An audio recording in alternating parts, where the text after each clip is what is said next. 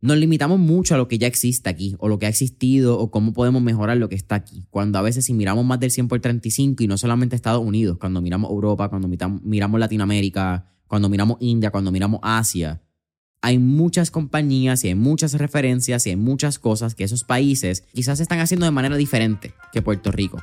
Y eso te abre la oportunidad para tú poder hacer las cosas diferentes aquí en Puerto Rico.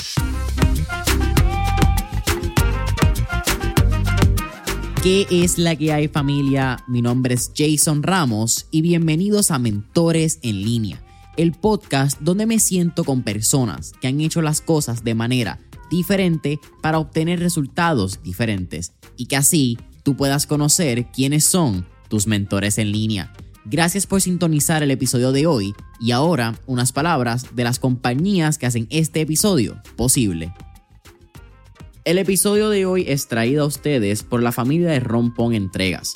Rompón Entregas es la solución de entregas same day para negocios puertorriqueños que buscan fortalecer la experiencia de compra que le brindan a sus clientes día a día. Algunos de los beneficios que usted como dueño de negocio tendrá cuando se conecta a Rompón Entregas son que su cliente tendrá entregas rápidas el mismo día y también obtendrá comunicaciones automatizadas con detalles de su orden. Usted como dueño de negocio también tendrá un equipo de servicio al cliente personalizado que le brindará un servicio de entregas los 7 días de la semana enfocándose en el área metropolitana de Puerto Rico, mientras mantiene un costo fijo por entrega familia. Escuchen eso, costo fijo por entrega. Así que si esto es algo que te interesa para ti, para tu negocio o para el negocio de un conocido, puedes solicitar el servicio de Rompon Entregas entrando hoy a la página web www.romponentregaspr.com. Nuevamente, www.romponentregaspr.com. ¿Qué es la que hay familia? Bienvenidos al primer episodio del 2024 de Mentores en línea. Primero que todo, espero que hayan tenido unas lindas festividades, que hayan tenido la oportunidad de pasar el rato de calidad, tiempo de calidad con sus familias, con sus amistades, con sus seres queridos y que hayan comido mucho, dependiendo de dónde nos estés viendo, ¿verdad? Sea lechón, arroz, tamales, eh, mano, lo que sea, que se hayan llenado, que hayan tenido unas navidades bien lindas, bien ricas y que estén bien pompeados para este 2024. Así que espero que en este año cumplan sus metas, cumplan todos esos deseos que tengan pero sobre todo que lo hagan teniendo conciencia de que necesitamos desarrollar un plan y delinear una estrategia para cumplir esas eh, llamadas resoluciones de año nuevo. Porque no hay, no hay, ¿verdad? Este New Year's, New Me resolutions o no hay un cambio en ti si seguimos haciendo los mismos hábitos. Así que Diciendo eso, tomando eso en consideración, eh, estoy bien emocionado este 2024 con muchas cositas. Eh, lo primero que voy a decir en este podcast es que en una semana estaré visitando la ciudad de la eterna primavera nuevamente, Medellín, para no solamente lo que es Colombia Tex, estaré también grabando unos episodios para el podcast con gran probabilidad vean algún tipo de contenido vlog diferente en YouTube. Así que si escuchaste eso, te interesa, envíame un mensaje, sea a mi Instagram personal Jason Ramos G o a Mentores en línea, con qué te gustaría ver en este blog, qué te gustaría ver de la ciudad de Medellín. Si tienes alguna pregunta de lo que es Colombia Tex, los podcasts, cómo es este proceso de grabar fuera de Puerto Rico, ¿verdad? En donde no es nuestro estudio, envíenla y quizás tienes la oportunidad de salir, ¿verdad? En featured en ese blog. Y a la misma vez que digo eso, el blog, eh, este episodio se ha convertido casi en una eh, tradición de lo que es el inicio de año. Creo que es el segundo o el tercer año que hacemos este QA. Y es bien divertido porque es básicamente una entrevista de la comunidad de mentores en línea hacia mí, donde ustedes hacen preguntas, yo escojo alguna y nos divertimos en esta conversación que no me preparo antes de ella. Yo creo que eso es bien importante mencionarlo. Sí las leo, sí como que, oye, esta, está, esta me gusta, está interesante. Pero nunca he escrito lo que voy a decir, no escribo la respuesta de antemano porque creo que le quito un poco de esta eh, dinámica orgánica, por llamarlo de una manera. Así que, diciendo eso, vamos a empezar este episodio con algunas preguntitas que, que sacamos, ¿verdad? Que ustedes mandaron en ningún orden en particular, ninguna tiene como que esta secuencia de estrategia, más o menos como que de las que vi que me gustaron, que fui escribiendo, las puse en un papel y están en ese orden, así que vamos por encima, Corillo. Y la primera pregunta es, ¿cómo ves el mercadeo de aquí a tres años con la inteligencia artificial? Y esta pregunta me gusta mucho porque el tema de mercadeo con la inteligencia artificial se ha convertido en un tema bastante trending, ¿verdad? Mucha gente está utilizándolo, sea para crear artes gráficos, para copywriting o para otros elementos, ya que cada vez son más las aplicaciones que salen con este tipo de tecnología. Y la realidad del caso es que contestando la pregunta puntual, yo creo que bien pocas personas vamos a tener la capacidad de predecir, incluso decir cómo vemos el mercadeo o la inteligencia artificial, mucho menos la combinación de ambas en tres años. Porque si tú miras la evolución de DALI, ¿verdad? Esta aplicación para la creación de imágenes, desde su lanzamiento hasta, qué sé yo, su última versión a finales del 2023, la evolución es gigante. Y hay una comparación de una imagen que voy a tratar de ponerla en este momento en el video en YouTube, que creo que es de un humano en un caballo, si la encuentro la van a ver. Y esa imagen del inicio versus reciente es bastante alarmante, podría decir yo, porque la evolución que ha tenido en menos de tres años es bien drástica. Así que la evolución que puede tener la inteligencia artificial en los próximos tres años no tiene límites, si me pregunta a mí, y soy honesto. Pero sí hay lo que a mí me gusta partir, y siempre me gusta decir cuando me preguntan de inteligencia artificial, es que la inteligencia artificial va a partir también desde la calidad de nuestra información. Así que en el caso de ChatGPT, la calidad de la respuesta de ChatGPT, ¿verdad? De ese resultado que ya nos dé a base de nuestra pregunta, la calidad del resultado va a ser directamente proporcional a la calidad de la información que nosotros podamos brindarle a esta plataforma. Así que ese lado humano para mí siempre va a ser bien importante, porque tú puedes pedir sea un copy para tu website, un copy para un email, eh, un, copy para quizás tu cliente de redes sociales, una imagen de DALI, una campaña de una secuencia de cuatro imágenes para tu carrusel de Instagram para que te la haga la inteligencia artificial y tú no tengas que crear el arte gráfico. Todo eso está genial, pero todo eso va a ser directamente proporcional o la calidad de ese trabajo va a ser directamente proporcional a la calidad y la cantidad de información que tú puedas proveerle a ChatGPT, a DALI o cualquier otra plataforma que tú utilices. Que en ese caso yo creo que, utilizando el campo de mercadeo, mientras más información, mejor escrita, mejor distribuida, mejor o, o, más estratégicamente, ¿verdad? Mejor esté colocada la información que tú le vayas a proveer a cualquier aplicación de inteligencia artificial, mejor va a ser la calidad del resultado que tú estás buscando o más cerca se va a acercar el resultado de esta plataforma a lo que tú estabas eh, buscando, visualizando o querías obtener. yo creo que eso es bien importante. Y eso también añade a que, qué sé yo, quizás este es el caso más directo que puedo pensar en, en el caso de la inteligencia artificial, mercadeo, un poco más del lado de graphic design y branding. La inteligencia artificial parte de la búsqueda e información que ya hay afuera, ¿verdad? ChatGPT no crea información, simplemente es una piscina o una base de un millón o millones o billones de referencias en la cual ella hace esta mezcla homogénea y crea un resultado. Lo que significa que nada es original. si tú creas un arte gráfico, estás buscando hacer un branding, estás buscando hacer nombre, estás buscando hacer algún tipo de trabajo creativo con inteligencia artificial, veo bien difícil actualmente, enero 2024, que la inteligencia artificial pueda reemplazar algunos creativos, porque todo lo que esa inteligencia artificial haya, haga va a ser a base de cosas que ya están hechas, no va a haber nada original. Y aunque estoy claro, y eso es algo que, que creo que es bien importante mencionar, lo que no hay nada original, es, son bien mínimas las cosas que son originales en el 2024, yo creo que el ser humano tiene una capacidad bastante única de buscar y mezclar y crear distintas fórmulas, que es lo que llamamos al fin y al cabo creatividad. Eh, y yo creo que esa es una, la nota más importante si me pones, y me pones, me pones esa pregunta de cómo el mercadeo va a afectar, o cómo la inteligencia artificial va a afectar el mercadeo de aquí a tres años. Que no sé si te la respondí porque esto es una de esas preguntas que uno siempre se sigue, se sigue auto-preguntando después de la pregunta hasta dónde va a llegar, porque creo que es una pregunta que no tiene algún tipo de contestación definitiva, pero creo que el lado humano siempre va a tener un rol bien importante en todo lo que sea mercadeo o cualquier estrategia creativa que es bien importante. Sí vamos a poder utilizar la inteligencia artificial en agencias de publicidad, en agencias de mercadeo, como compañías para facilitar y promover eh, o acelerar algunas cosas, ¿verdad? Dentro de nuestros sistemas creativos. La inteligencia de clips es una cosa que ya hemos visto, que mucha gente está creando reels y están creando estos clips de podcast o de distintos segmentos con inteligencia artificial. Ya eso es algo que se aceleró. Sin embargo, cuando tú miras el trabajo de un humano versus el trabajo de la inteligencia artificial, se nota la calidad, se nota la diferencia del pensamiento, de la estrategia detrás de un clip que me gustaría ver si la inteligencia artificial va a tener la capacidad de llegar a ese punto, particularmente en trabajos de estrategias creativas. Eh, así que, cerrando ese punto, segunda pregunta cómo hacer un buen market research o si es necesario hacer un market research para el desarrollo de una compañía. Y yo creo que aquí tengo dos puntos de cómo hacer un buen market research o cuál es mi opinión de cómo uno debe hacer un market research.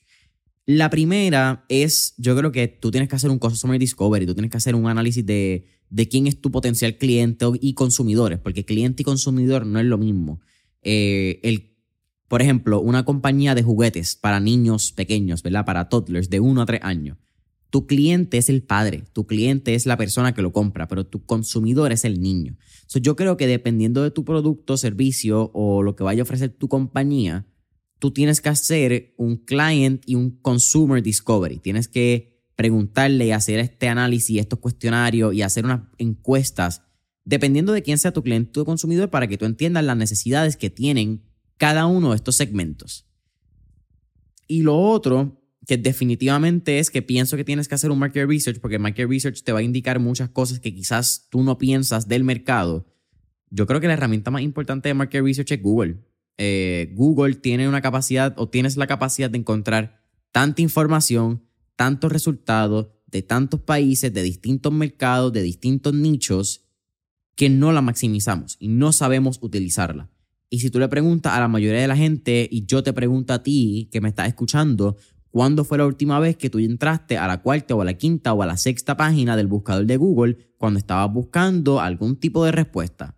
Y la, y la contestación muy probable es que no recuerdas cuándo fue la última vez, porque estamos tan acostumbrados a que el resultado esté en la primera página, quizás, quizás en la segunda página, que no damos break para entrar a esos buscadores y entender cuáles son esos distintos mercados. Así que yo creo que algo bien importante si estás haciendo un market research es que no solamente te limites a tu área geográfica. Si estás en Puerto Rico, pues tenemos unas limitaciones geográficas del 100 por 35. Pues si vas a desarrollar un producto que ya tú sabes que hay en Puerto Rico o que tú piensas que se puede hacer en Puerto Rico, haz un market research también de los países, regiones, áreas, industrias de otros o otras áreas en otras industrias, en otros países, que tú puedas entender cómo se movieron esas compañías, cuáles fueron las estrategias para llegar al mercado, cuáles son sus estrategias de mercadeo y cuáles son los pain points que ellos están tratando de resolver en dichos mercados.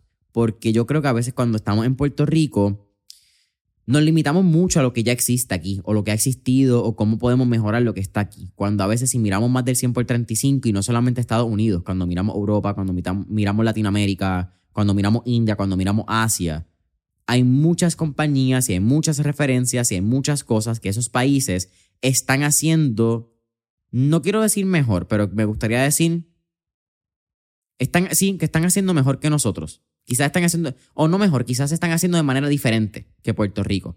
Y eso te abre la oportunidad para tú poder hacer las cosas diferentes aquí en Puerto Rico. Porque no te limitas a unas barreras mentales también que tenemos, más allá que lo que son las barreras físicas del 100 por 35 en Puerto Rico. Así que si tú me preguntas a mí, ese Customer Discovery es bien importante, si no me equivoco, es el programa de iCorps de Grupo Guayacán, eh, que estuvo Laura Cantero, directora ejecutiva de Grupo Guayacán, estuvo aquí en el 2022 o 2020, no, 2022, estuvo aquí en el podcast. Te voy a dejar aquí ese link en la descripción del episodio, tanto en Apple Podcast, Spotify, YouTube, para que lo vayas a ver si te interesa. Pero entiendo que iCorps, que es ese programa de Grupo Guayacán, quien se enfoca mucho en ese, en ese Customer Discovery y en la importancia de tú recopilar información de tu cliente y de tu consumidor. Así que sí, yo creo que es algo súper cool y algo, una tremenda pregunta que yo creo que todos debemos hacer lo que es ese market research. No solamente también yo creo para entender el mercado, pero también para inspirarnos cuando estamos haciendo compañías, cuáles son esas referencias de lo que queremos hacer, eh, quiénes son esos CEOs que han llegado a esas compañías a ese punto para también nosotros aprender de ellos como liderazgo, de sus hábitos, estrategias de negocio. Mano, yo creo que el market research es lo más importante. Y si tú me preguntas a mí, Yo vengo de un background de market research donde hice internado de ese tipo de, de estudio en una agencia de market research en Puerto Rico.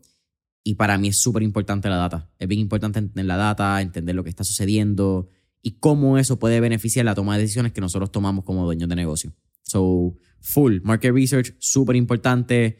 Google. Google, I think it's so underestimated. Eh, debemos sacarle el jugo a Google como sociedad. Creo que a veces no lo hacemos, incluyéndome. Así que también es una autorreflexión que esas cosas cool me gustan, de las que me gustan hacer en este tipo de podcast. La tercera pregunta, familia. La entrevista que más joseaste para el 2023 que se dio.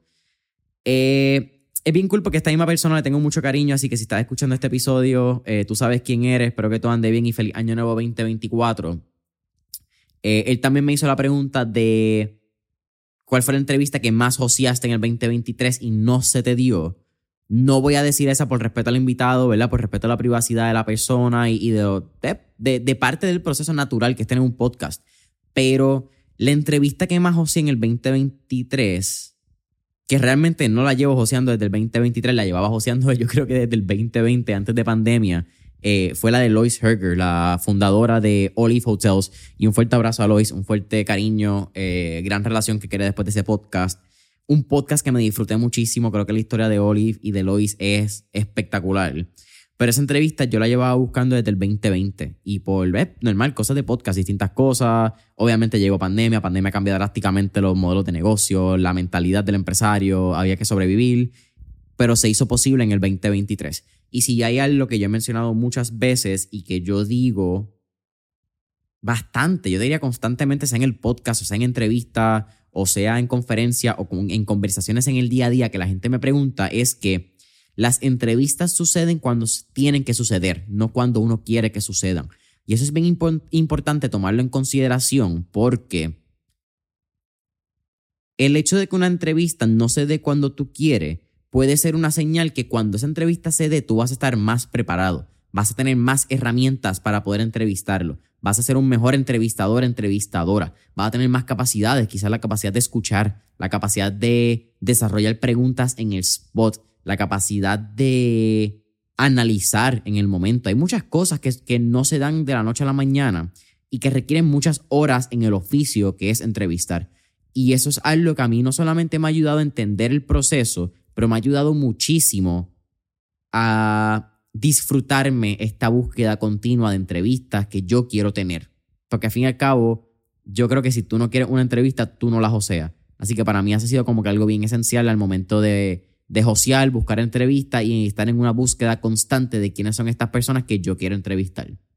Eh, así que nada, tú, eh, tenemos conversaciones pendientes, así que pronto te estaré escribiendo, pero buena pregunta, buena pregunta porque yo creo que a veces cuando estamos hablando en, o cuando estamos en estos momentos de entrevista donde uno se dedica a entrevistar, en el caso de Mentores en línea, que yo no entrevisto por temporada, yo entrevisto en una base constante semana tras semana, eh, o salen episodios semana tras semana, a veces uno se le olvida la importancia de reflexionar y de tener estos espacios, de decir cuáles fueron las últimas entrevistas, las entrevistas que más ociaste, la entrevista que más te disfrutaste, la entrevista que fue un suceso. So, siempre agradecido por estas preguntas, ¿verdad? De, reflexión continua. Eh, cuarta pregunta del episodio. ¿Qué, ¿Cuáles son algunos tips para networking para personas introvertidas y mamás con hijos y familias que no salen? Eh, eso es una pregunta bien interesante y, a la misma vez que hago eso, mira, cafecito en mano eh, para este episodio. Mm. A mí me gustaría partir en, este, en esta pregunta dejando claro que es una pregunta muy interesante para mí que quiero tener y quiero contestar con pinzas. Porque yo no soy introvertido, yo soy una persona bastante, o yo me consideraría extremadamente extrovertida. Eh, no sé si siempre fui así, pero por la mayoría de mi tiempo recuerdo ser bastante extrovertido y hablar y no tener problemas.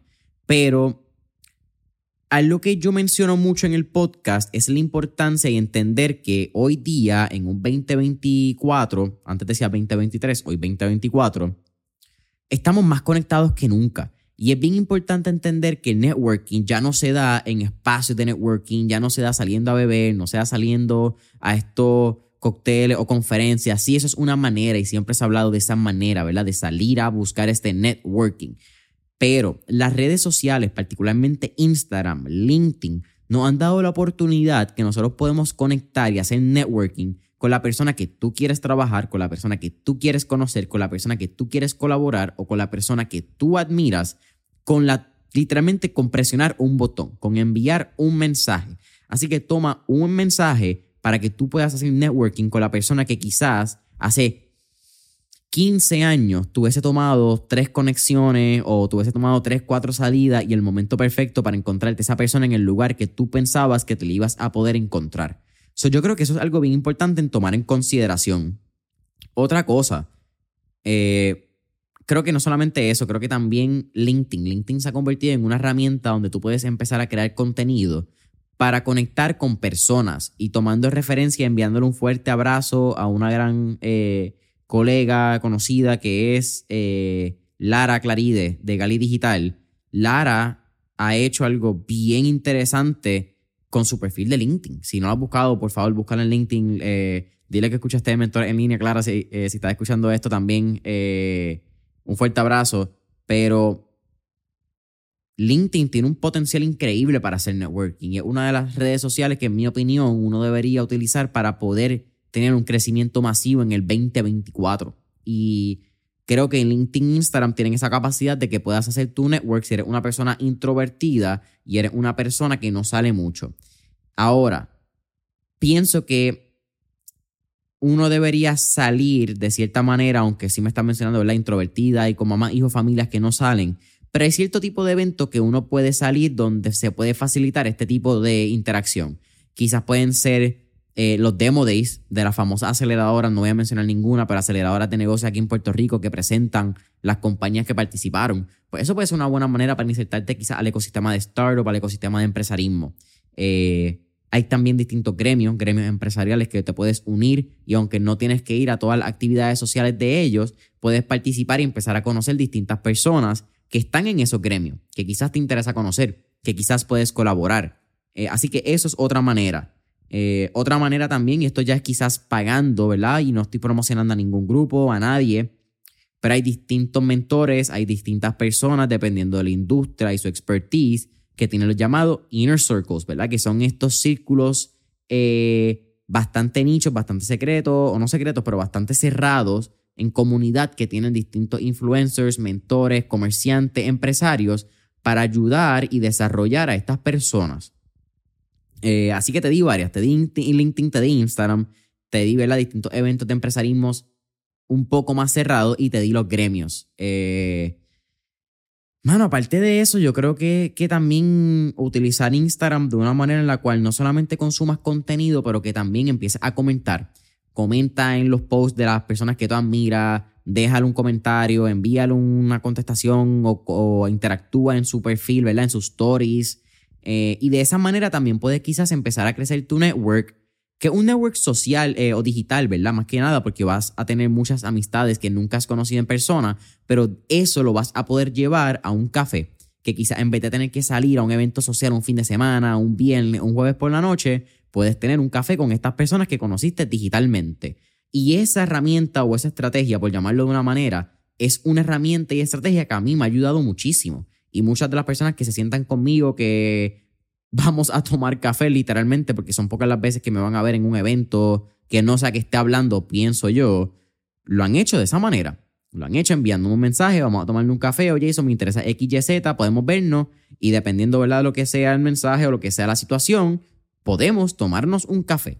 Pero yo creo que eso es lo más importante y la lección de esto yo creo que es que aunque uno es introvertido, aunque uno sea introvertido socialmente, quizás no es outspoken, muchas veces nuestra mente nos autolimita al momento de enviar un mensaje. Y enviar un mensaje requiere mínima o mínimo esfuerzo calórico. A nivel de cuánto esfuerzo requiere físicamente enviar un mensaje, es bien poco el esfuerzo que requiere darle send, darle ese botón azul en las redes sociales. Es más el esfuerzo mental de que nuestra mente nos limita al ¿y qué pasa si no nos contestan? ¿Y qué pasa si nos dicen que no? ¿Y qué pasa si piensan X, Y, Z de mí? So what? Está todo en tu mente. Manda el mensaje. Y lo peor que puede pasar es que te digan que no. Y si te dicen que no, adivina qué. No pasa nada. No te moriste, caballo. Sigue ahí. Sigue vivo. On to the next. Vamos para el próximo mensaje. Gary Vee tiene una estrategia que creo que es enviar tres mensajes al día o la estrategia de 1.13. Es una estrategia que si lo buscas creo que 1.13. La estrategia de un dólar y 13 centavos de Gary Vee, algo parecido. Va a ver la estrategia que él dice de cómo comentar e interactuar para crecer tu network. Así que ahí te dejé un, una pepita de oro del duro de Gary Vee. Ahora, eh, quinta pregunta. ¿Qué herramientas utilizas para organizarte? Eh, este año, fíjate, voy y esto fue luego de una entrevista que tuve con, con mi gran amigo eh, Kevin Rodríguez. Eh, fue, fue, la entrevista 241, 242, si no me equivoco. Fue reciente, fue ahora a finales del 2023. Eh, Kevin menciona cómo su mamá siempre cargaba con un planner, ¿verdad? Con una agenda. Y yo era la persona que utilizaba mucho, y lo utilizo todavía, Google Calendar. Google Calendar está todo en colores, calendarizado es mi, mi ojo, ahí es donde está mi mente básicamente de todo lo que tengo que hacer, reuniones, organización. Pero yo soy fan del papel, del papel y la tinta, soy fan de, de tenerlo físicamente, porque tenerlo digital y tenerlo físico hay una diferencia cuando tú puedes tocarlo, se hace como que realidad en mi opinión. Así que, ¿qué herramientas utilizo actualmente para organizarme? Utilizo Trello, utilizo mucho Trello tanto para organización individual mía para poder verlo en términos por tareas, prioridad y en el orden que están. Y lo utilizo mucho con clientes. Lo utilizo mucho con mis clientes, sea de páginas de redes sociales, de páginas web, desarrollo de contenido. Así que Trello para mí es como que este dashboard donde están todos los procesos, porque no solamente con clientes, también ahí está el equipo. Así que es la manera en la cual podemos delegar, en la cual podemos dejar saber al equipo qué es lo que necesitamos, para cuándo lo necesitamos, y es una manera también de mantenernos en comunicación con el equipo. Google Calendar, como ya se lo mencioné, es donde está básicamente todo. Eh, entrevistas, reuniones, contenido, eh, you name it. Eh, hacer ejercicio, todo. Si no está en Google Calendar es bien difícil que esté en mi día a día o que esté en mi mente porque es que simplemente no va a estar en mi radar. Y yo creo que lo tercero, bueno, hay dos cosas bien importantes que fíjate que uso constantemente en el día a día o en la hora y hora. Uno es la aplicación de Notes en el celular aunque una aplicación bien básica que todos tenemos, que muchos debemos tenerla bastante regada, es la aplicación más accesible que tengo, la herramienta más accesible que tengo para poder anotar ideas, pensamientos, to-do list y todo lo que tiene que ver con el negocio o con mi vida personal. Así que Notes es algo bien importante. Y lo cuarto, que ya se lo mencioné, pero una libreta. Soy una persona que utiliza varias libretas, libretas de to-dos, libretas de reuniones, libretas para el podcast. Me gusta el papel me gusta tener libretas. Creo que hemos perdido la capacidad de escribir rápido, la capacidad de, tener mano, una presencia de papel y tinta por esto de lo digital. Eh, no sé, es mi opinión, ¿verdad? Yo también leo físicamente, es mi preferencia, no me gusta el Kindle, no me gusta leer en... No me gusta ni Audible, me gusta leer también. Así que soy un tipo un poco más físico. Así que ya te dije las herramientas que utilicé en el 2023 y que actualmente todavía utilizo, ¿verdad? Que son cuatro. Trello, o vamos a hacer en orden, Google Calendar, Trello, Notes y libreta física. ¿Qué dos herramientas voy a estar buscando utilizar en el 2024? Yo creo que la primera que les dije, un weekly o un, weekly planner, tener una libreta física de, para poder planear mis semanas y cuál es el calendario, que es básicamente una réplica de Google Calendar, pero físicamente. Y Notion. Notion. Eh, Llevo utilizándola unos meses, me gusta, me gusta mucho. La utilizo más que nada para organizar y para escribir y para desarrollar ideas, conceptos, proyectos eh, y proyectos dentro de otros proyectos, como en el caso de Mentores en línea, por algunos proyectos que requieran más elaboración y que requieran más organización, van a ir escritos en Notion y ahí es como que donde delineo cuáles son las estrategias, los procesos y todo el contenido que vamos a estar creando. Así que Notion me parece una herramienta bien interesante para este 2024 que voy a estar implementando, que con gran probabilidad entonces les esté dejando saber durante el año eh, cómo me vaya y pues tutoriales, recomendaciones, que si, oye, otra cosa, si utilizan Notion, eres un duro en Notion, envíame un mensaje, déjame saber qué es la que hay, déjame saber cómo lo estás utilizando, si tienes alguna herramienta, recomendación, porque quiero meterla a Notion, quiero meterla a Notion este año, creo que es una herramienta muy útil y que definitivamente si uno aprende a utilizarla adecuadamente, una herramienta súper poderosa, pienso yo. Y en verdad, Corillo, más que nada por el tiempo, no me gusta pasar este episodio de 30, 35 minutos. Creo que es como un episodio bastante relax para empezar el año, porque esa primera entrevista del año mira, viene candela, candela, candela. Eh, así que última pregunta del, de este QA del 2024, que en verdad me lo he disfrutado muchísimo, se ha pasado el tiempo mucho más rápido de lo que pensaba, es cómo ves el futuro del e-commerce y el impacto que tendrá TikTok Shop en, este, en esta industria. Es una pregunta súper interesante porque una pregunta bastante técnica, pero una pregunta donde podemos ver el impacto que está teniendo TikTok Shop. Aunque, es más, mira, a la misma vez que estoy utilizando esto, como les dije, esto es una, un tipo de entrevista que, que, me preparo. Déjame, estoy en la computadora, vamos a ver. Eh, how much has TikTok Shop sold in 2023? Mira, esto es un artículo que salió y se estima que esto fue una noticia que salió en septiembre 28 del 2023 y está diciendo que TikTok planeaba generar 20 mil millones de dólares en, la venta de mercancía a través de lo que es TikTok Shop en el año. Así que son 20 mil millones, de, 23, 20 mil millones de dólares que la compañía TikTok, eh, ByteDance, ¿verdad? Que esa compañía madre está estimando o estimó que iba a vender en el 2023. Eso es un número ridículo. Lo que pasa es que también yo creo que TikTok Shop va a ser un acercamiento a poder vender contenido de una manera bien rápida. Y con eso hay que tener mucho cuidado. Porque de momento tuve esta, qué sé yo, mano, eh, esta herramienta de café, esta aplicación que conseguiste o esta aplicación attachment, eh, o este juguete, este, lo que sea, este ítem para hacerte el pelo, y te vas a quedar tan y tan y tan juqueado con el video que viste que vas a sacar tu tarjeta de crédito o peor, porque tu tarjeta de crédito muchas veces ya está integrada en estas aplicaciones o ya está simplemente en un user pay, ¿verdad? Como Apple Pay, un user payment platform, que tú vas a comprar cosas por impulsividad y eso para mí es alarmante. Pero sobre todo yo creo que el e-commerce y el impacto de TikTok Shop en el TikTok Shop en el mundo del e-commerce es que vamos a ir otra vez a la narrativa. ¿Quiénes son los mejores storytellers? ¿Quiénes son las personas que van a poder crear el mejor contenido? ¿Quiénes son las personas que van a poder crear las mejores historias y poder vender los productos con las mejores historias? Ya el contenido, la barrera no es quién puede crear contenido, porque todos podemos crear contenido y todos sabemos que en cualquier momento nos podemos ir viral. Ahora la importancia es quién es el mejor creador de contenido a nivel de historia para promover estos productos, que es lo que al fin y al cabo va a ser una de las tendencias más importantes, en mi opinión, para el mundo del e-commerce y para el mundo del mercadeo digital en general, que va a ser el User Generated Content. Pero particularmente para estas compañías que llevan algún tipo de producto directo al consumidor, que en inglés es lo que se conoce como Direct to Consumer, D2C, D2C, D, D2C, va a ser el User Generated Content, contenido generado por el usuario. Eh, así que, mano, yo creo que sí, yo creo que ese es el impacto que va a tener. Yo creo que lo bueno es que ya tiene ciertas conexiones, ¿verdad? Con distintas plataformas como Shopify, WooCommerce, Wix, etc. So, va a poder conectarlo bastante.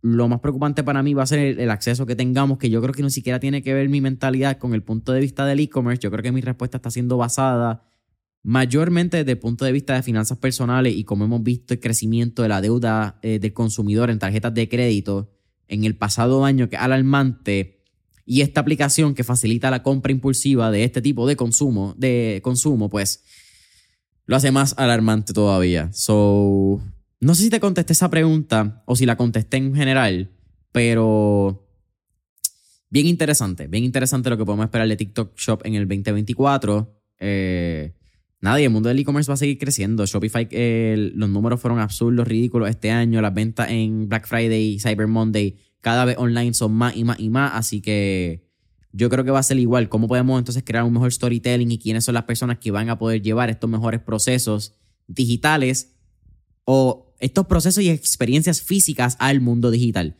Que es lo que cada año hemos visto que ha mejorado.